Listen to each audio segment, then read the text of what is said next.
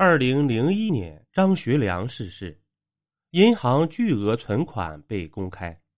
他这么多钱是哪儿来的呢？咱们书接上集，这场婚姻虽非心中所愿，但他做好了全盘接受的准备。过门后，礼待公婆，对张学良也是毕恭毕敬。如果成功男人都要必备一个优秀的女人。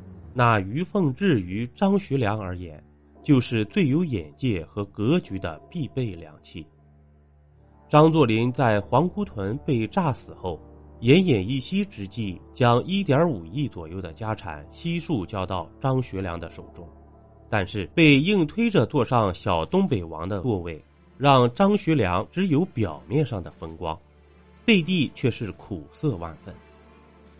此时张家落难。于甲虽抱有同情之心，但也劝说于凤至再寻良缘，但他却明确的拒绝了。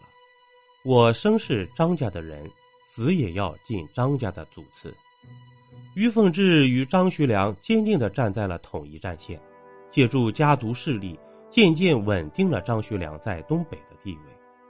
但没想到，西安事变的接连变故再次让张学良面临危险。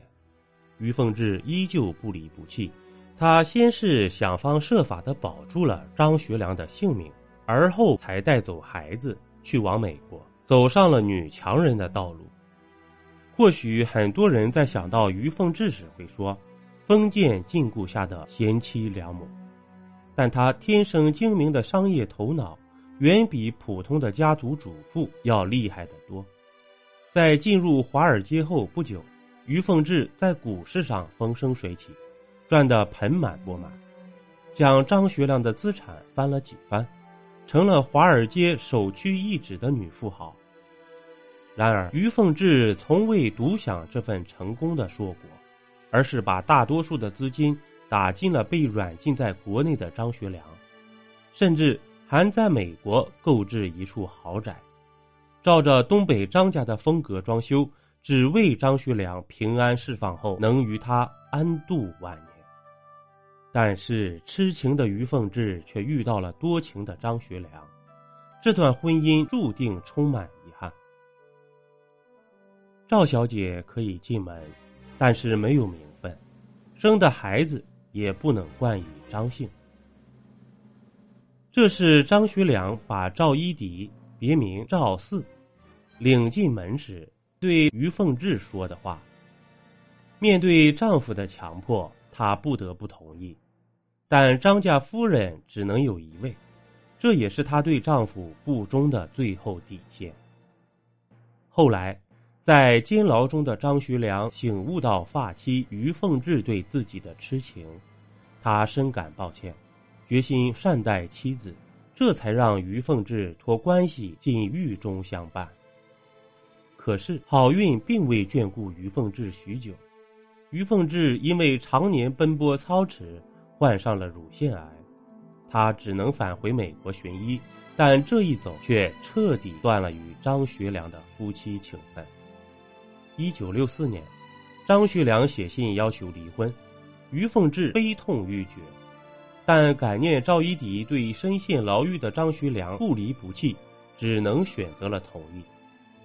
此后，于凤至与张学良鲜少见面，但他手中资产照常寄给张学良，甚至在病重时期，嘴里念叨着依旧是张学良的安危，还立下了两条遗嘱：一是，我死后，名下所有资产全部归张学良所有；二是，希望与张学良死后同葬。前妻留下的巨额资产。宋子文与孔祥熙的雪中送炭，与蒋介石的关照和卞氏珍贵字画的深厚家底，捍卫住张学良奢侈无度的一生。一九九零年，蒋家王朝随着蒋经国的去世走向覆灭，而被蒋介石桎梏大半生的张学良也终于迎来了解脱。他连夜从台湾逃往美国，却依旧错过于于凤至的最后一面。望着硕大的豪宅与于凤至的遗嘱，张学良在于凤至的墓前痛苦不已，连说：“是我误了你终生啊！”从东北易帜、中原大战，再到九一八事变和西安事变，张学良所做的三件事情都是对中华民族有利，也算得上对得起天下人，但唯独负了夫人于凤至。不过，伤心褪去后。张学良依旧包裹在荣华富贵中。他在夏威夷居住期间，将珍藏在台北的古画拿出来拍卖，其中有郑板桥、吴道子和徐渭的真迹，还有明史等极其罕见的孤本。经过一整轮的拍卖，他获得一万三千万新台币，约三千万人民币。不过，令人好奇的是。